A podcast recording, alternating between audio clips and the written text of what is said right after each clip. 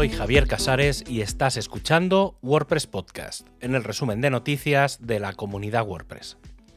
En este programa encontrarás la información del 27 de noviembre al 3 de diciembre de 2023.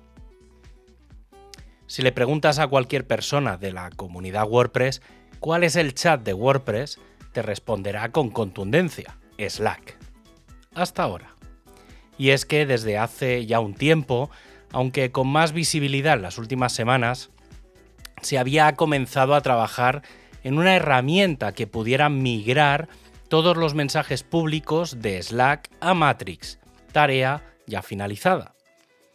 No es la primera vez que se cambia de plataforma, ya que el primer gran cambio fue en 2014, cuando se pasó de usar el IRC a Slack. Pero, ¿qué es Matrix?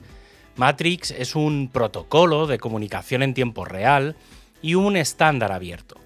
Se utiliza para comunicaciones como chat en línea, voz sobre IP y telefonía.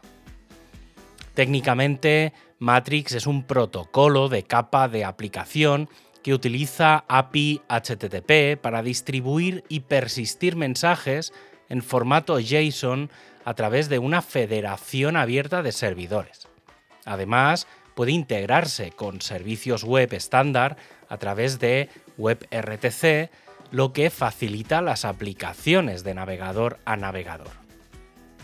Aunque Matrix es de por sí un protocolo, la herramienta más conocida es Element, que es su software disponible para Windows, Mac, Linux, iOS, Android y web, y que visualmente podemos decir que es como Slack. Sin duda tiene mucho sentido que una herramienta como WordPress, de código abierto, se plantee utilizar un protocolo como Matrix. Pero, ¿por qué Matrix? La razón es sencilla.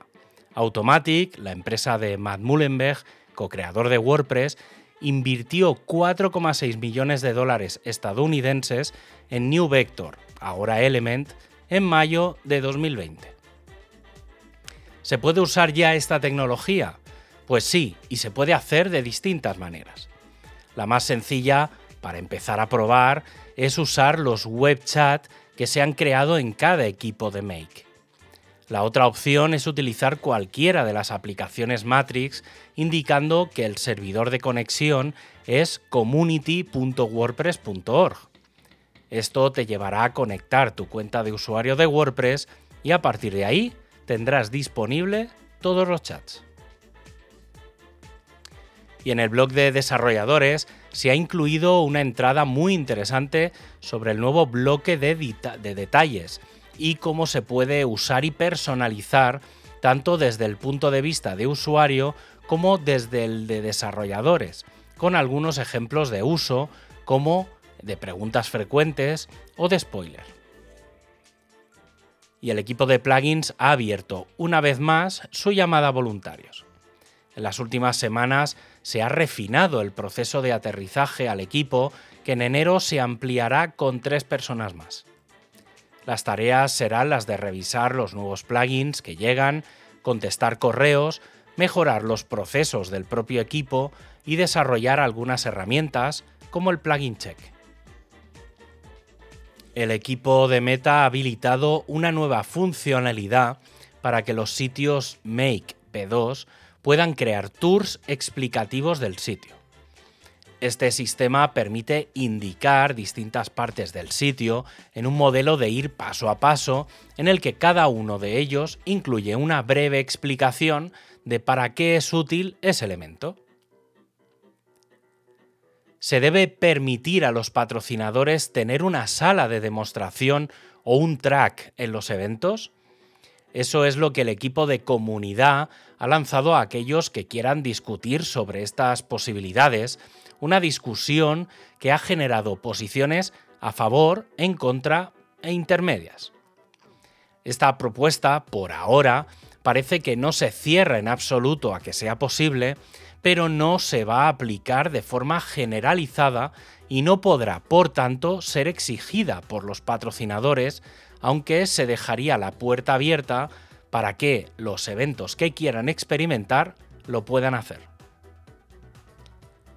y la versión BuddyPress 12.0 entra en su fase de versión candidata.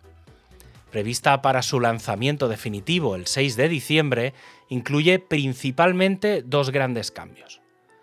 Para comenzar, tenemos la Rewrites API, que básicamente permite cambiar todas las URL de BuddyPress.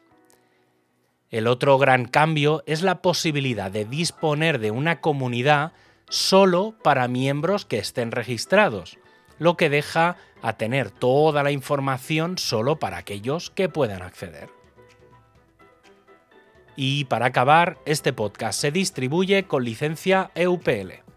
Tienes todos los enlaces para ampliar la información en wordpresspodcast.es o seguir el contenido también en catalán, inglés y francés. Un abrazo y hasta el próximo programa.